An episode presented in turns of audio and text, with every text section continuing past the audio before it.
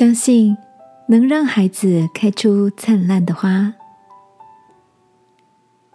晚安，好好睡，让天父的爱与祝福陪你入睡。朋友，晚安。今天的你一切都好吗？早上看见 Alisa 面带愁容的，她才说起大二的女儿。感觉所念的科系不适合他，最近想要休学。而丽莎说：“休学不就浪费了先前的学业？而从头开始学习另一门技术，不止比别人慢了几年，又辛苦又没有好的学历呀。”听着丽莎的苦恼，便说起了在他家乡有一位小有名气的国小校长。为了成全儿子的兴趣，他让儿子休学，到水电行当学徒。当时家乡很多人都出现了反对的声音，认为身为校长怎么可以让自己的孩子休学？那岂不是没有做好教育的说服力吗？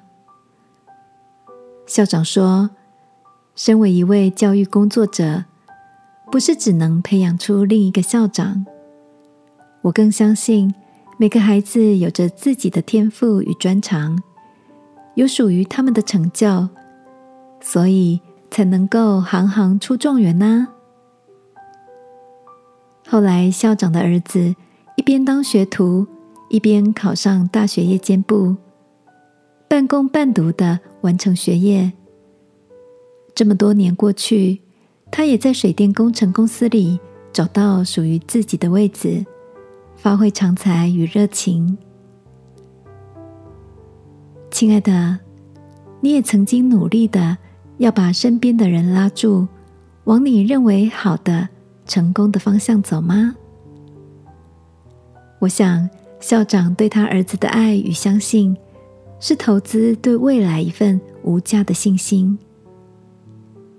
今晚，让我们透过祷告，把所爱的人交给天父，如同诗人说：“我终身的事在你手中。”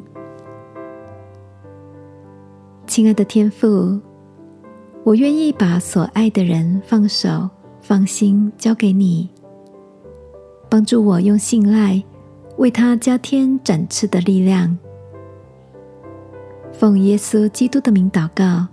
阿门。晚安，好好睡。祝福你的爱，让身边的人不一样。